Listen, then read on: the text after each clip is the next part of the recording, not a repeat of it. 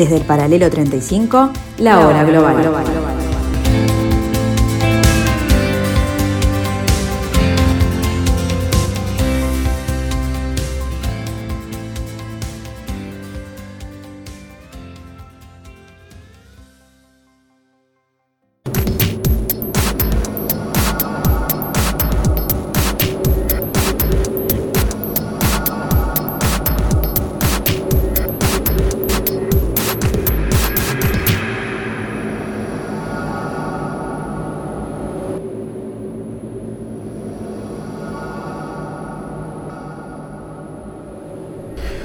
días amigos, bienvenidos, bienvenidos a este tercer capítulo de la tercera temporada de La Hora Global. Aquí, en el paralelo 35, cada, como cada martes o cada jueves, en este caso un martes 13, a las 15 horas, en el 1170 AM del dial, aquí en la tarde de Radio Mundo, con ustedes La Hora Global.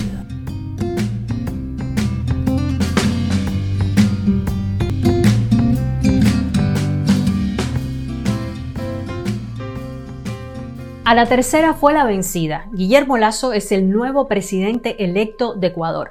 En su tercer intento derrotó al correísmo, el movimiento de izquierda impulsado por el expresidente Rafael Correa que promueve el socialismo del siglo XXI y que había ganado todas las contiendas electorales en Ecuador en los últimos 15 años. Lazo, banquero y representante de la derecha tradicional, se impuso con más del 52% de los votos ante Andrés Arauz, el candidato correísta que alcanzó poco más del 47%. El repunte de Lazo en segunda vuelta fue espectacular. Había pasado raspando a la primera vuelta y en medio de denuncias de fraude electoral, aunque sin mayores pruebas, por su milimétrica ventaja frente al candidato del movimiento indígena Yacu Pérez y en dos meses logró remontar más de 30 puntos cuando su rival correísta Andrés Arauz partía con la ventaja de haber ganado ampliamente la primera vuelta.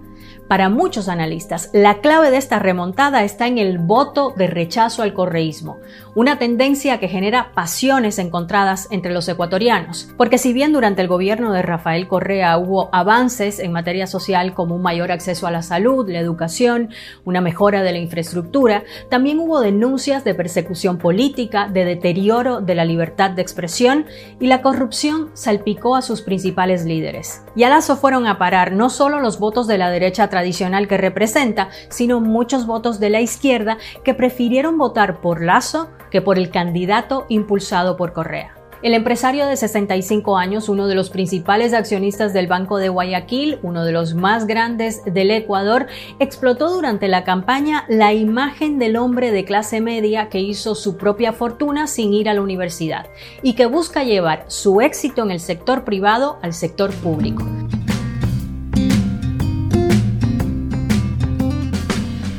Ecuador celebró este domingo la segunda vuelta de las elecciones presidenciales. La corriente del exmandatario Rafael Correa, uno de los hombres fuertes de la izquierda latinoamericana en la pasada década, que a su vez estuvo 10 años en el poder en el propio Ecuador, se presentaba con un candidato, Andrés Arauz, de 36 años, que ganó con holgura la primera vuelta de febrero. Arauz quería recuperar las políticas de gasto social que caracterizaron a los dos gobiernos de Correa entre el 2007 y el 2017 y Lazo, un banquero de 66 años que defiende el libre mercado y que propone medidas liberales para salir de la crisis y acabar con el correísmo, al que culpa de la deuda y del déficit fiscal del país, era su contendiente. Guillermo Lazo, representante de la derecha tradicional y que hace su tercer intento de llegar a la presidencia, ha acumulado este domingo el 52.5% de los votos frente al 47.5% de Arauz heredero de la izquierda del expresidente Rafael Correa, como recién comentamos. Son muy interesantes estas elecciones, amigos, porque nos muestra algunas figuras emergentes en la política ecuatoriana, aunque algunos otros ya estén presentes. El propio Lazo, el más joven de 11 hijos de una familia de clase media, que comenzó a trabajar a los 15 años en la Bolsa de Valores de Guayaquil y fue rápidamente escalando posiciones en una carrera bursátil hasta convertirse en presidente del Banco de Guayaquil por casi por 19 años, casi 20 años, casado y con cinco hijos además. Tuvo un breve paso por la filial local de Coca-Cola y se desempeñó como un este, ministro de Economía en el gobierno de Yamil Mawad, eh, gobierno que acabó con un golpe de Estado, según recordamos. Lazo, eh, como dijimos, de ahora 66 años, perdió la presidencia en el 2013 ante Correa eh, por un amplio margen. Y en el 2017 por poco, ante el actual presidente Lenín Moreno. Por lo tanto, era una figura de derecha o centro derecha o identificada con los valores de economía de mercado, eh, que era visto como el contendiente. Por lo tanto, la, la elección se estaba concentrando en una especie de diatriba pro Correa o anti Correa. Hace 14 años que domina la política interna ecuatoriana, primero con un mandato de sus 10 años y en los últimos 4 años a través de, no, no directamente, pero recordemos que Lenín Moreno surge de las entrañas del movimiento correísta, aunque después eh, tuviera vuelo propio y rompiera con, con el líder de izquierda.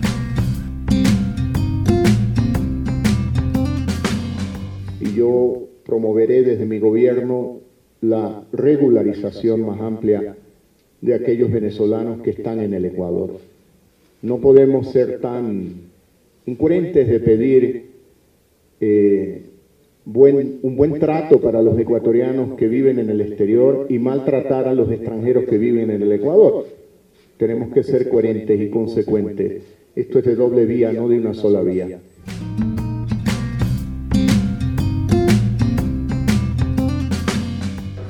Creo que, bueno, no es que creo, sino que es una realidad de que cerca de 50 países del mundo desconocen al gobierno de Nicolás Maduro y reconocen en Juan Guaidó el legítimo presidente de Venezuela.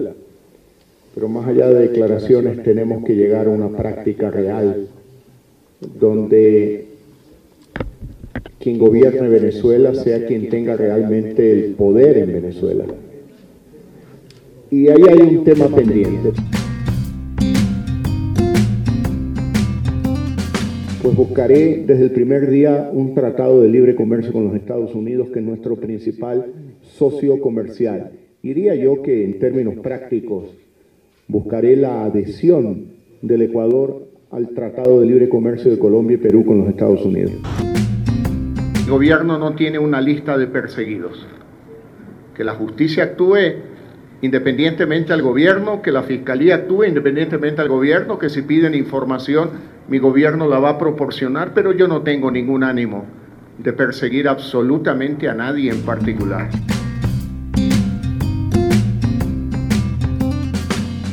El resultado muestra una sociedad ecuatoriana partida en dos, después de una década del gobierno de Correa, eh, que no acaba de superar esa polarización y de la que los principales líderes son, son, son los responsables. El triunfo es una sorpresa, es una sorpresa por varias cosas. Eh, hace además, eh, eh, por lo menos pone a Ecuador en ruta de mantener políticas abiertas de mercado, en lugar de volver al llamado socialismo del siglo XXI, del cual Correa era el abanderado. Arauz había prometido gobernar Ecuador como un verdadero país plurinacional en reconocimiento de sus 15 naciones indígenas. Y acá está el tema central de esta elección. Hay que recordar cómo terminó la primera vuelta. La primera vuelta el, 7 de febrero de este año, que estuvo marcada, como dijimos, con la, por la figura de Correa. Rápidamente, a, medida que corrían los días, empezó a mostrar este, otro, otro prisma, otro, otro cariz, otra, otro rostro. Más que una eh, discusión Correa o anticorrea, más que una discusión izquierda-derecha, se vio el ascenso de Pachacutic, Pachacutic es un partido indigenista, eh, en realidad este, se llama Movimiento de Unidad Plurinacional, liderado por este, un activista medioambiental, Yacu Pérez, de 52 años, y cuyo, este, cuya ascendencia en la, política peruana fue incontenible desde aquellas marchas del año 2019, que ustedes recordarán por el recorte al subsidio de la gasolina, que mostró el poder, el poderío de la minoría indígena en el país, que además, más allá de ser minoría, se transformó en un activo protagonista de la política interna. Si analizamos en realidad los números de la primera vuelta, vemos a un Arauz, sucesor de Correa, o por lo menos embanderado con él, con un 32%, eh, aparentemente con una buena mayoría, pero luego con un 19.4%, Lazo, por eso pasó a la segunda vuelta, y Yacu Pérez con un 19.39%. Es decir, el movimiento Pachacutic de Yacu Pérez no pasó a la segunda vuelta por menos del 1% de los votos. Esto ya debió haber sido eh, una luz roja o una luz amarilla para Arauz, pues aparentemente quien se quería quedar con la mitad del país o quizás con la mayoría del país se vio con un este, 32%, eso es cierto, un 33%, lo cual es una fuerza considerable, pero frente a sí o eh, compitiendo con él, dos fuerzas que estaban en casi un 20% ambas. El panorama entonces se había convertido rápidamente en otro tipo de discusión. Por eso el discurso de Arauz rápidamente giró hacia la agenda de derechos, hacia la presencia de los indígenas y hacia esa oferta de un país plurinacional reconociendo naciones indígenas y una preocupación medioambiental ya casi este eh, primordial o protagonista en casi todos sus discursos.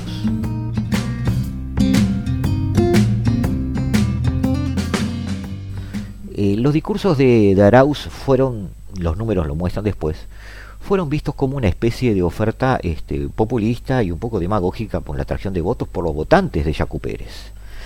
La verdad es que los números dicen que eh, muchos de los votantes de eh, Pachacutic, del movimiento indígena, terminaron en, este, en Guillermo Lazo, este banquero y empresario de derechas, digamos. ¿Por qué? Bueno, quizás por eso, quizás porque eh, la oferta de la izquierda no fue considerada honesta o creíble. Pero llegamos entonces a un Congreso donde de los 137 eh, escaños, del cual se precisan 69 para tener una mayoría, hay solo 12 de Guillermo Lazo, hay 48 escaños de la izquierda, por esa correlación de fuerzas que vimos entre 19 y 32% en la primera vuelta, ¿no? Este, hay 19 escaños del PSC, que luego analizaremos, partido de derecha, con lo cual suman unos 31, eh, o sea, 48 escaños de, de Lazo, correísta, y 31 escaños de la derecha, necesitándose 69. Pero cuando miramos hacia abajo nos encontramos con los 27 escaños de Jacu Pérez y su movimiento plurinacional indigenista. Obviamente un movimiento bisagra en las eh, próximas sesiones del, Congreso. Básicamente los, los movimientos más, los, los, escaños que siguen son, tienen un perfil socialdemócrata, en el caso de Javier Herbaz, que había logrado un 15% en primera vuelta, son con 18 escaños ahora, y que puede también ser el fil de la balanza, eh, no es ciegamente seguidor de Correa, ha tenido muchos encontronazos con su visión geopolítica, así que cabe esperar un fino equilibrio para el manejo del poder en Ecuador en los eh, meses que vienen y en los años que vienen cómo encontró este Lazo Ecuador, la economía del país, que es petrolero, debemos recordar, ya estaba débil por los bajos precios del petróleo cuando comenzó hace un año y pico el coronavirus. El coronavirus, como en muchos otros países, ha empujado a, la población a, la pobreza, en este caso a casi 17, 18 millones, eh, lo sumió en la pobreza, eh, dejó casi más de 500.000 personas en el desempleo. Lenín Moreno, eh, rebelde, excorreísta y con impulso propio, impuso dolorosas medidas de austeridad como parte del acuerdo de 6.500 millones de dólares con el FMI, pero no pudo contener este, una inflación, no pudo contener eh, una economía que se estancaba. Así vimos el 34% de pobreza en este país, una violencia creciente, informalidad este, en todas las reglas, todas cosas que el virus deja ver, pero no todas de ellas pero, este, provistas o propuestas o generadas por el virus. Eh, la crisis sanitaria, además, con 340.000 contagios y más de 17.000 muertos, este, dando el triste, dantesco espectáculo de depositar muertos en las calles durante días por faltas de personal para llevárselos en varias villas cercanas a Quito. Este, es un panorama muy difícil para Lazo, que propuso, entre otras cosas, duplicar la producción petrolera, adelgazar el Estado, generar un flujo de inversión extranjera.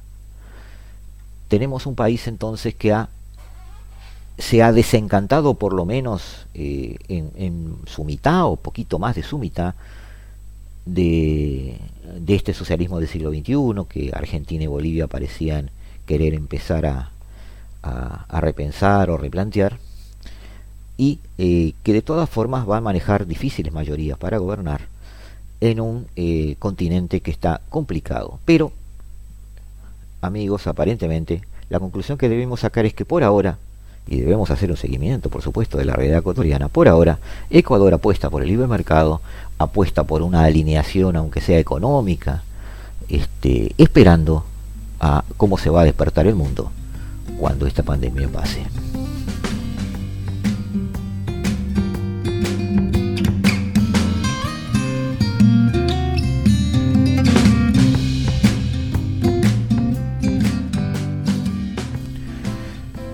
vamos amigos a una pausa. En unos minutos estamos de aquí de vuelta en la tarde de Radio Mundo en el 1170M de vuestro dial.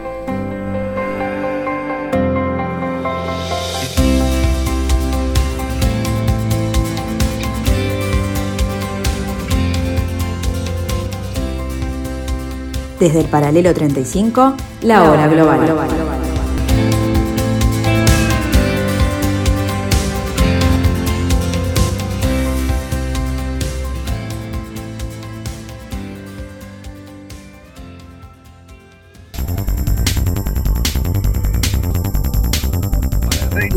ha sido un año duro, marcado por la amargura. Son muchos los que perdieron a seres queridos a causa de la pandemia. No por ello deja de ser doloroso para numerosos británicos despedirse del duque de Edimburgo. Tengo un enorme respeto por la familia real. Me emociono solo al hablar de ello. Me enteré cuando estaba caminando con mi hija por la plaza del Parlamento y decidimos venir aquí para estar cerca del palacio, por supuesto respetando las medidas de seguridad con máscara y todo lo demás. Hoy queríamos estar cerca de la familia real. El príncipe Felipe era un padre maravilloso y alguien muy importante para la sociedad británica. Estoy seguro de que la reina estará sufriendo mucho. Es muy triste, incluso he llorado, lo he sentido mucho. Sabíamos que iba a ocurrir, pero no deja de ser triste. Es muy triste, ha estado con nosotros toda la vida. Los londinenses se han acercado al castillo de Windsor o al palacio de Buckingham para rendir homenaje al príncipe Felipe. Ante el peligro de contagios, la familia real pidió evitar aglomeraciones, instando a hacer donaciones con fines benéficos en vez de acercarse al palacio. Cada 99 minutos doblan las campanas de la abadía de Westminster en recuerdo del príncipe el primer ministro Boris Johnson dio públicamente el pésame a la reina Isabel II. Hoy estamos de luto con Su Majestad la Reina. Le expresamos nuestras condolencias a ella y a su familia. Damos las gracias como nación y como reino al príncipe Felipe, duque de Edimburgo, por su extraordinaria labor. El gobierno anunció que se izarán las banderas a media asta en todo el país hasta el día del funeral. Asimismo, el sábado se dispararán 41 cañonazos en Londres en memoria del príncipe Felipe. Si le, pincharan, no brotaría sangre azul, más bien un ayer intenso. Según las crónicas, el bisnieto de la emperatriz Victoria de Inglaterra y descendiente directo de los zares rusos, del Kaiser de Alemania y de los reyes de Grecia y de Dinamarca, Felipe de Edimburgo, quien acaba de fallecer, por sus venas corrían glóbulos de todas las dinastías que se repartieron el mundo a finales del siglo XIX.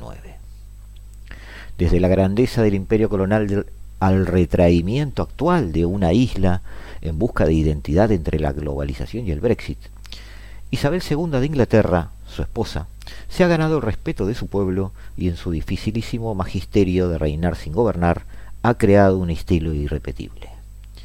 Según ella, Felipe de Edimburgo, su esposo, ha sido una piedra fundamental en la construcción de ese edificio de gobernabilidad sin gobierno, de reinado en el medio de un siglo XX moderno, dedicado a la democracia, dedicado a la república y tan desencantado de las monarquías que ya suenan añejas y descartables. Pero, Felipe de Edimburgo, además, con un estilo de vida privada muy excéntrico, manejó hasta el final de sus días su estilo de playboy, de mujeriego, de hombre que pudo haberle sido infiel mis veces a su mujer, pero jamás ha sido desleal e infiel a la reina. El sentido del deber es fundamental, decía en alguna de sus entrevistas. Deber hacia la sociedad, hacia la familia. Sin eso no queda nada tratando de explicar cómo se entiende su estatus. La incomodidad que despertó el retrato del matrimonio del príncipe Carlos y Diana de Gales en la serie The Crown, entre los miembros del gabinete conservador de Boris Johnson, son un claro ejemplo de la importancia de la ficción en el imaginario popular, sobre todo cuando una serie de televisión se proclama como una obra de naturaleza histórica. Esto también afectó a Felipe, esa representación cuando tiene éxito y está bien hecha, pasa a contribuir al retrato que se tiene de los sujetos de la narración en el imaginario popular. Y la muerte del duque de Edimburgo pone de manifiesto una vez más el poder del arte. Un duque joven, alto y apuesto que pasaba su tiempo libre bronceado, practicando deporte al aire libre y obsesionado con la aviación, es la imagen que se tiene de él cuando, a una temprana edad, disfrutaba también del enamoramiento y enamorándose de la heredera al trono del imperio británico, como si fuera el mayor trofeo al que podía aspirar. Pero esto obviamente tiene consecuencias. Su matrimonio con Isabel II en 1947 importaba renunciar a sus pasiones y tener que vivir en una familia de orden matriarcal.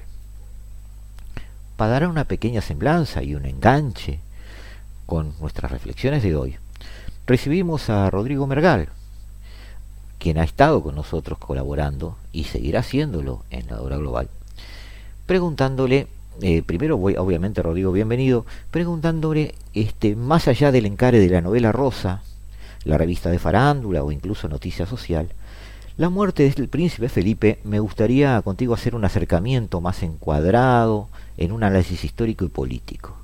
Se habla de este como un matrimonio de conveniencia, en principio, y de familias sin ser extenso. ¿El príncipe pertenecía a una, a una rama específica de la nobleza? ¿La reina a otra? ¿Hubo alguna una razón política detrás del matrimonio? No, Gustavo, la verdad que la pregunta me parece interesantísima, porque efectivamente el príncipe Felipe descendía de una estirpe, digamos, muy significativa él también, porque a menudo queda eclipsado por su esposa, la reina Isabel, obviamente, pero mm, hay dos cosas que son fundamentales. Ambos, por ejemplo, descendían de, va, descienden porque ella sigue viva, de eh, en realidad estirpe germana.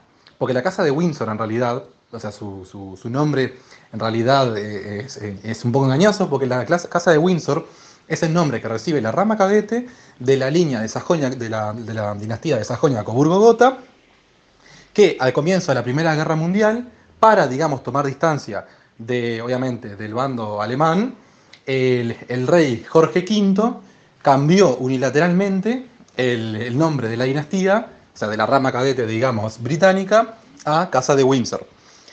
Eh, de hecho, eso, logró que, Guillermo II, Kaiser de Alemania en aquella época, dijera que estaba esperando ver entonces un, ¿cómo se llama? Un cuento, o sea, en vez de la Merry Wives of Windsor, que era el de, el de Shakespeare, quería ver el de las Merry Wives of eh, Sajonia-Coburgo-Gotha, haciendo un chiste con eso. Bueno, de cualquier manera, lo que tiene interesante en realidad es que, o sea, son ambos entonces príncipes alemanes, porque él, Felipe, o sea, no es que sean, eh, perdón, quiero decir que son príncipes de dinastía alemana, porque él, Felipe, por ejemplo, em, tanto por el lado de su madre, que era la princesa Alicia de Battenberg, ella misma también aparte descendiente de la reina Victoria, como también lo es Isabel, obviamente, como el padre de él, el príncipe Andrés, que era de la dinastía de Schleswig-Holstein, Sonderburg-Glücksburg, que es una, una, rama cadete, asimismo, de la casa de Hesse-Darmstadt. Entonces, obviamente, em, hay, un vínculo, digamos, un, un tema de linaje importantísimo aquí, ¿no? Eh, ambos son entonces, digamos, de alguna manera em, descendientes vástagos de una vastísima línea, eh, digamos, estirpe em, germana, que de alguna manera, si la remontamos a esta línea de Victoria, están todos los tronos eh, digamos, de Europa. Lo encontramos también, por ejemplo, en Bélgica, donde la casa, por ejemplo, de Bélgica también es la casa de Sajonia Coburgo Gotha, cuyo nombre también fue cambiado, esta vez por el rey Alberto II, no en realidad por, eh, obviamente por Jorge V, eh, Alberto II, rey de Bélgica en aquella época, también con ocasión de la Primera Guerra Mundial. Em, entonces, en realidad es muy engañoso porque tenemos una serie de, dinastías en el continente europeo, todas de origen alemán, que a menudo uno, uno olvida ese, ese, linaje. Y aparte, eso está reforzado más aún por la condición de la reina Victoria, de alguna manera como abuela, digamos, de todas estas dinastías. No abuela propiamente dicho. Tenemos en realidad en el medio eh, tres generaciones, ¿no? O sea, pero bueno, de cualquier manera, o sea, siendo tataranieta, digamos, de la reina Victoria, como también lo era su esposo. Y em, vamos ahora al, caso concreto del príncipe Felipe. El príncipe Felipe em, nació, como decimos, a, Andrés, de la casa de Schleswig-Holstein-Sonderburg-Glücksburg, que es la casa, digamos, em, reinante en Grecia y en Dinamarca. ¿Bien? Grecia en realidad sufre, sufre, a principios de lo que es el siglo XX dos, digamos, Em, revoluciones que deponen a la monarquía. ¿Qué pasa? Por un lado, hay un tema de esto. El príncipe Felipe era esencialmente, digamos, un buen partido porque tiene todo un linaje que lo respalda. O sea, era, digamos, irreprochable a nivel de estirpe. Si uno va y hace, digamos, sea una especie de, ¿cómo llamarle? Si uno pondera, digamos, la, la idoneidad sanguínea, digamos, o dinástica del príncipe Felipe, es irreprochable. Ahora, si vamos a un nexo geopolítico es mucho más complejo. Porque el príncipe Felipe, el momento en que él contrae nupcias con Isabel, no es ya un príncipe de una dinastía reinante en Europa, porque su mayor nexo en realidad, había nacido en Corfú, en, Grecia, era realidad con la casa, con la, con la rama cadete griega, ¿no? Pero entonces digamos que en realidad el nexo político o el, o el, um, ¿cómo llamarle? O, el, o la, contribución política por ello este nexo en realidad genuina a nivel de geopolítica no es tal. Salvo si, hubiésemos estado tal vez frente a una restauración eh, digamos, monárquica en Grecia, que no es una cosa que particularmente perfilase cuando ellos contraen nupcias a principios, o sea, a fines de la década de los 40 y cuando finalmente ella asume la corona en la década de los 50. Eh, yo creo que también es un tema eh, dinástico sin duda, pero sobre todo se recalca mucho a veces con un poco de novelería y eso, que se casaron por amor.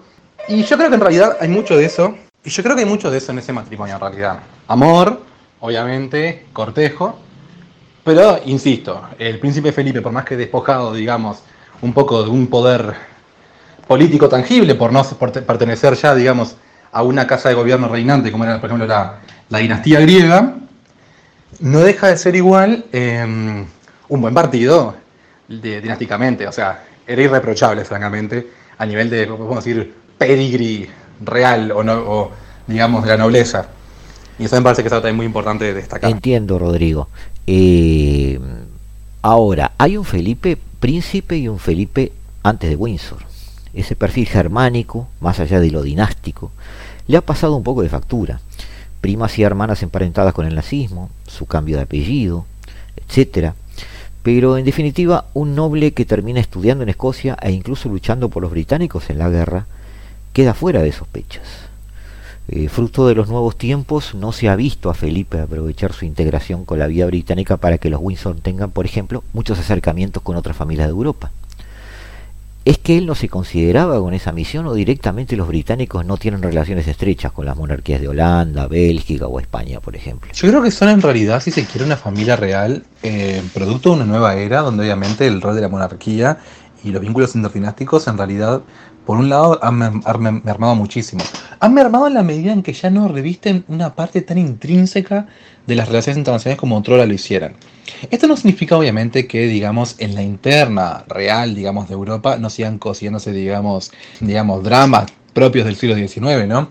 Incluso la familia, digamos, Habsburgo, depuesta ya a principios del siglo XX, tras el final de la Primera Guerra Mundial, ergo no ostentando ya ningún tipo de, digamos, de mm, de dignidad nobiliaria, igual, por ejemplo, siempre, si hasta el día de hoy, digamos, contrayendo matrimonios o manejando sus cortejos en términos estrictamente, digamos, en círculos em, dinásticos todavía muy reducidos. Pasa muy a menudo que estas familias generalmente eh, depuestas europeas que otrora ostentasen poder, se casan entre ellas, o sea, familias exiliadas, por ejemplo, o eh, en su defecto se casan con eh, noblezas, digamos, con títulos actualmente, es decir, una, baronía, un condado, un ducado, no sé, pongámosle, pero no ya, obviamente, pueden aspirar con tanta facilidad, digamos, a las altas esferas de la sociedad. Es decir, sí, el caso de, de la reina Isabel con Felipe sería uno de ellos, pero obviamente Felipe era en realidad un, eh, caso más reciente, era, vástago de una familia recientemente depuesta, en algún sentido. Em, bien, no es lo mismo obviamente eso que considerar ya un Habsburgo, digamos, ahora que son ya tercera generación sin tocar el trono, quiero decir, ¿no? Eh, entonces está, obviamente, no hay tanto concierto en realidad, digamos, en, en incluso entre las familias reinantes europeas, como decíamos al principio, porque ya no forman parte tan intrínseca de la vida social internacional. Porque ya ahora es bastante indiferente si se casa en realidad eh, el heredero al trono, digamos, británico con, por ejemplo, eh, una princesa belga. Porque ya, digamos, ya no es casi hipotético que se presentase la situación, supongamos, ¿no? De que, no sé, en este caso hipotético, de que la línea belga, digamos, se extinguiese, y, o mejor dicho, eh, tuviese como, digamos, como, como heredera a esta a esta princesa belga que se le casado con el británico, hoy por hoy, si tienen un hijo, no se unen los tronos, que otra hora hubiese pasado. Hoy por hoy ya no, en realidad se resuelve, de otra manera, se elige una rama cadete, o se busca la vuelta, porque por hoy ya en realidad no hay, eh, como hubiera antes, digamos, vínculos dinásticos internacionales propiamente dicho, o por lo menos no influyen en las relaciones internacionales. Tampoco generan alianzas, como también antes lo hicieran. Hoy por hoy en realidad son meramente un dominio estrictamente de la familia, ya no es un dominio, un dominio estatal, no es un dominio nacional, ni tampoco un dominio político. Es, sí, un dominio, podemos decir, em, hereditario, dinástico, pero dinástico ya no, que ya no reviste una dimensión política. No por lo menos a nivel de política internacional. Volvemos, volvemos a, esta historia de, de amor o conveniencia o asociación política, como queramos verla. Eh, las diferencias entre los dos jóvenes que se, casaron y que tenían visiones contrapuestas en su momento sobre cuál deberían ser sus roles en el futuro del imperio, eh, se acentuaron bastante a medida que este, Isabel se acercaba al trono en 1952. Y finalmente en el 53, tras la muerte de su padre, Jorge VI se corona. Después de intentar llevar una actitud de patriarca en el seno de la familia, Felipe tuvo que asumir que la posición de poder de Isabel II no se permitía licencias. Debía andar por detrás de su mujer, obedecer sus decisiones y asumir que a su alrededor había una maquinaria dispuesta a cualquier cosa para proteger los intereses de su esposa y del Estado, pero no los suyos. Él, tanto como sus hijos, Andrés, Edward, Ana, Carlos, se había transformado en piezas secundarias detrás de la dama, la más poderosa de las piezas del ajedrez, según sabemos. La infancia de este duque no fue fácil. Cuando llegó al mundo ya estaba roto el matrimonio de sus padres, el príncipe Andrés de Grecia, uno de los hijos del entonces monarca Heleno, y la princesa Alicia de Battenberg, que acabaría sus días en un sanatorio diagnosticada de esquizofrenia. Solo tenía un año y medio cuando su progenitor fue declarado culpable de la derrota greco-turca, que obligó a toda la familia real griega a exiliarse. El niño fue protagonista inconsciente de toda esa huida, una huida que parece de película. Llega a Francia por mar, protegido por un buque británico en una caja de naranjas convertida en una improvisada cuna. Su hijo, perdón, su tío, su hijo, su tío, Lord Mountbatten, eh, Mountbatten, debemos este, señalar, es el, la traducción británica de Battenberg. Battenberg es montaña en alemán, o por lo menos se acerca a ese tipo de traducción. Por lo tanto, Mountbatten, más británico, este, simplificó la integración de la familia a, la sociedad británica, por lo menos a la sociedad este, aristócrata británica. Su tío, Lord Mountbatten, como decía, que además llegó a ser eh, virrey en la India, debemos recordar, eh, guió sus pasos en suelo británico, como recién decía. Siguiendo su consejo, Felipe desarrolló una carrera militar meteórica, tras su ingreso en 1939 al Real Colegio Naval de Dartmouth. En ese momento la Armada, la armada Británica era eh, una pieza esencial de las fuerzas este, de la corona, las Fuerzas Armadas de la Corona, protagonismo que luego heredó la aviación. Fue allí donde en el verano de aquel año, de 1939, se conoció él y aún la aún princesa Isabel, quien había visitado el colegio este, acompañada de sus padres. Felipe recibió el título de duque de Edimburgo, pero tuvo que renunciar a sus derechos dinásticos en Dinamarca y Grecia. Abandonó la fe ortodoxa para convertirse al anglicanismo. Recordemos que la corona británica además es eh, cabeza de la iglesia anglicana y se vio obligado a arrinconar a su familia, no pudiendo ni siquiera invitar al enlace a sus hermanas porque se habían casado con alemanes y tenían un acercamiento con el régimen nazi del momento. Mantener a Winson como apellido familiar y no sustituirlo por Mountbatten fue una decisión de la reina, impuesta por supuesto por su círculo político íntimo, y fue algo que tuvo que tragarse un Felipe enojado, humillado, llegando a decir, soy el único hombre en el país al que no se le permite dar el nombre a sus hijos, no soy más que una jodida ameba. Felipe tenía en cambio un muy claro sentido del equilibrio político que debía manejar la familia y que la unidad de la misma iba a ser clave en su supervivencia. Por eso no soportaba la fragilidad de Diana, porque ponía en peligro la corona. Sin embargo, fue él en última instancia quien obligó a Carlos de Inglaterra a casarse con ella. Antes que él, se debe recordar que hubo otro consorte que dio más de un quebradero de cabeza a su mujer y a su reino, el príncipe Bernardo de Holanda, en un, con un escándalo por un soborno de un millón de dólares que habría recibido de una empresa norteamericana de aviación, Lockheed, que hizo tambalear los cimientos del el palacio de los Países Bajos. Por si fuera poco, Además mantenía una doble vida, con infidelidades varias, hijos no reconocidos por todos la parte, que sumieron a una depresión a la entonces reina Juliana. Sin embargo, Felipe tenía otra visión de su misión y la llevó hasta el final. Como tituló, quizás con un poco de mal gusto, este, algún periódico español en estos días, pero que sin embargo refleja el fondo de la cuestión.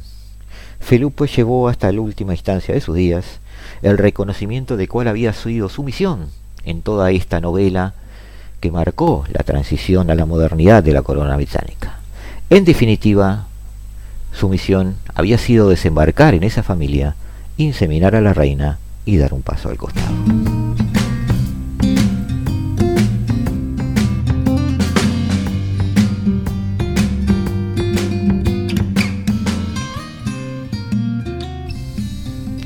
unos minutos de descanso y nos volvemos a ver en instantes, aquí, en la hora global.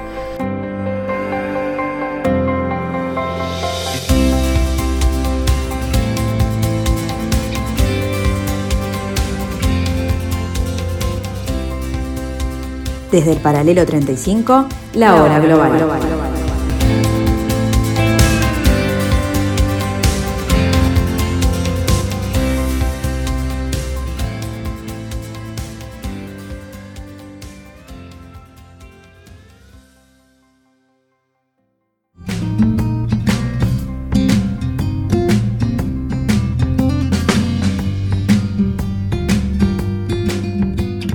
La tensión sigue aumentando en el Donbass a medida que Rusia continúa incrementando el despliegue de tropas a lo largo de la frontera con Ucrania. El levantamiento en la zona durante los últimos días de nuevos campamentos militares ha alertado a las autoridades ucranianas, que ya han pedido formalmente explicaciones al Kremlin mientras abordan con la OSCE la delicada cuestión. Desde primeros de abril, Rusia ha intensificado notoriamente su presencia militar en la zona, reactivando de nuevo los enfrentamientos entre las tropas ucranianas y las fuerzas separatistas prorrusas. Desde Moscú defienden su postura. Junto a nosotros hay un país en el que está a punto de estallar una guerra civil, explicaba el secretario de prensa de Vladimir Putin, Dmitry Peskov. Junto a nosotros hay un país cuyos dirigentes, no lo descartamos, volverán a considerar la opción de resolver el problema por la fuerza. ¿Es eso peligroso para nosotros? Por supuesto que lo es. ¿Debemos tomar medidas para garantizar nuestra seguridad? Sí, debemos hacerlo. Y eso es lo que estamos haciendo. Y cómo nos movemos y a dónde movemos las tropas dentro de nuestro propio territorio es asunto nuestro. Ah, Rusia nunca ha sido parte de este conflicto, pero Rusia siempre ha dicho que no sería indiferente a la suerte de los ciudadanos de habla rusa que viven en el sureste del país. El conflicto del Donbass, iniciado en 2014 y llegado casi de la mano de la anexión rusa de la península de Crimea, se ha saldado hasta el momento con más de 14.000 muertos. En 2020, ambos bandos firmaban un armisticio que no obstante había sufrido múltiples violaciones en los últimos meses y que ahora amenaza con saltar por los aires.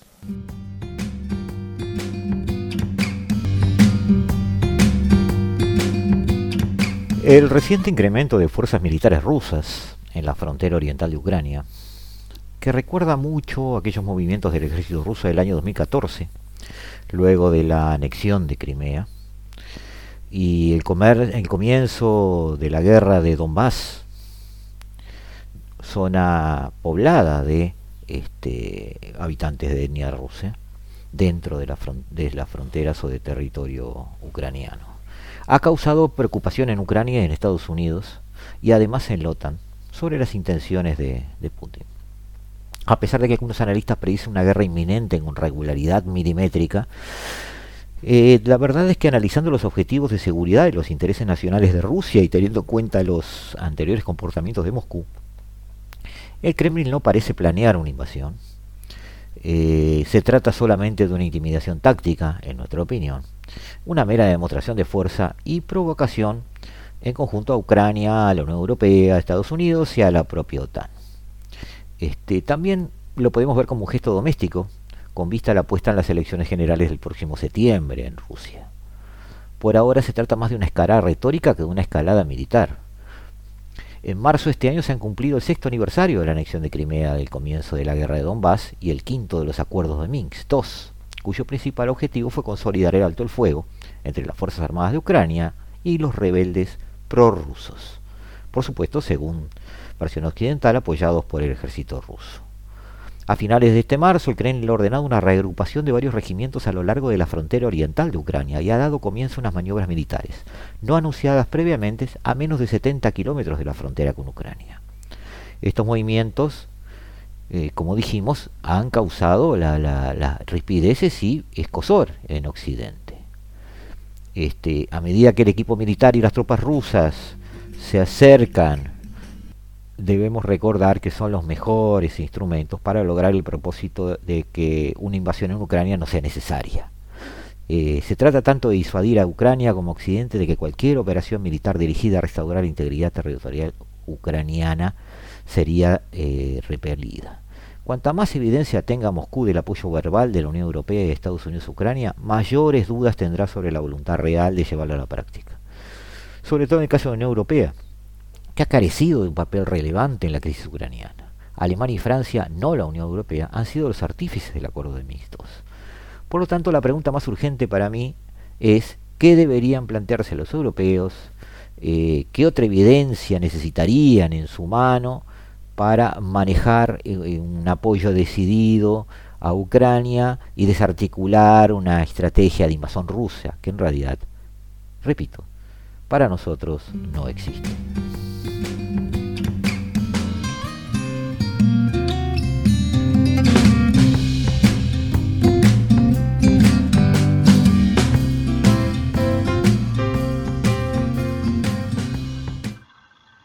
Reconstruir será una buena idea. La lengua inglesa tiene una gran facilidad para crear eslogans. Por ejemplo, Build Back Better. Se impuso una campaña presidencial de Biden y ahora está por todas partes.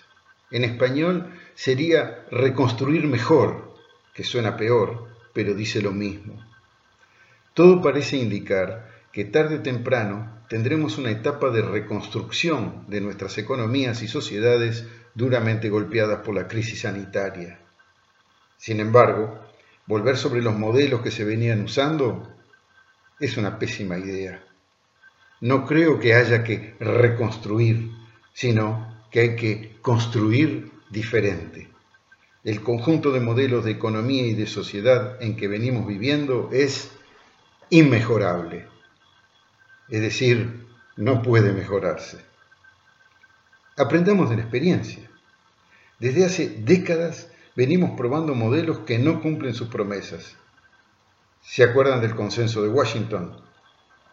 Nos decían que la deuda era el peor pecado que había que controlar el déficit fiscal, ser austeros, tener estados mínimos que gasten poco. Ahora el Fondo Monetario Internacional nos dice, gasten, gasten, gasten. Y ese es el nuevo consenso de Washington. Y si no, pregúntenle a Biden. Quizás tenga razón. Cuando se dice todo y se hace todo lo contrario, tenés algunas posibilidades de embocar. Y nosotros tenemos derecho a desconfiar. Por eso reconstruir no parece una buena idea. Otro ejemplo, el famoso trickle down, un eslogan que se traduce más o menos como derrame o goteo. Se trata del conjunto de mecanismos que incentivan y facilitan la acumulación de capital. Nos han dicho que el objetivo es que el goteo de la riqueza beneficie a los más pobres. Los economistas decían trickle down y todos oíamos como campanitas los dólares chorreando entre los dedos de los ricos que gastarían más, invertirían más y eso beneficiaría toda la economía y la sociedad. Efectivamente, la acumulación ha sido espectacular, así como la concentración de la riqueza en pocas manos, el aumento de la desigualdad, la especulación, la corrupción y el casino financiero. Dijeron derrame pero hicieron derroche. Se trata de un modelo económico que en realidad saca a muchos y da a pocos que hacen lo que quieren con su riqueza. El trickle down fue un ingenioso eslogan para hacer aceptable algo necesario para la competencia económica y financiera global. La transferencia de dinero de toda la sociedad hacia algunas empresas e individuos ha sido de gran utilidad, pero todos los esfuerzos han sido para concentrar el capital, Nada se hizo para garantizar ni goteo ni derrame. Espejitos de colores. Buena parte de la riqueza no fue al goteo, fue a los chorros. ¿Quién quiere reconstruirlo mejor? Es un sistema inmejorable. Otros modelos con el que nos amenazan de reconstrucción. Limitar la acción de los estados, dándole más espacio al mercado para resolver los problemas de la sociedad eso quiere decir menos presupuestos para los hospitales públicos, para la investigación y el desarrollo, para la prevención. La lista es larga, pero para mencionar un solo ejemplo de cuán mala idea es, recordamos que tuvo como consecuencia que se transfirieran miles de millones de dólares de recursos públicos para que el sector privado resolviera el problema de las vacunas, guardándose patentes y confidencialidad en los contratos.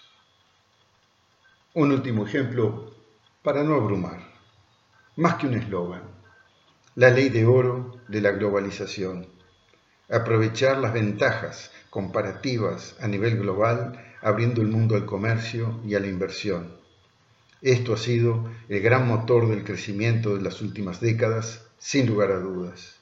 Pero desparramó masivamente por el mundo la producción, por ejemplo, de elementos esenciales en la fórmula de medicamentos las cadenas de valor globalizadas producen enormes beneficios económicos a pocos e inmensas vulnerabilidades a las sociedades y a las economías mismas.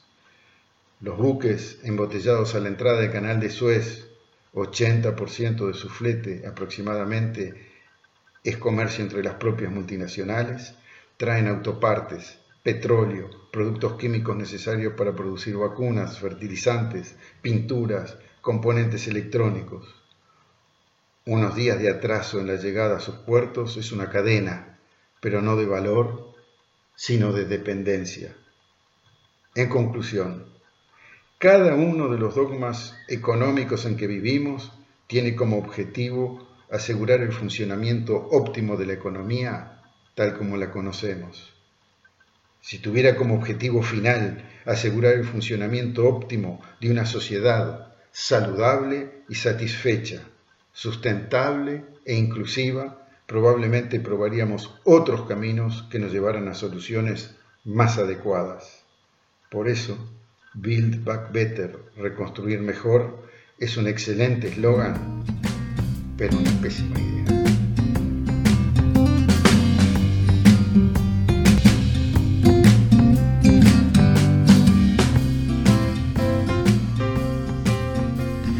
Bueno amigos, esto ha sido todo por hoy. Este ha sido el tercer programa de la tercera temporada de La Hora Global. Desde aquí, desde el paralelo 35, tratando de entender, de comprender, de, de ver qué conclusiones podemos sacar de este nuevo giro del planeta cuando levantamos la vista y vemos este nuevo desorden mundial. Nos vemos aquí, nos vemos el jueves a las 15, como cada martes y cada jueves, en esto que hemos dado en llamar la hora global.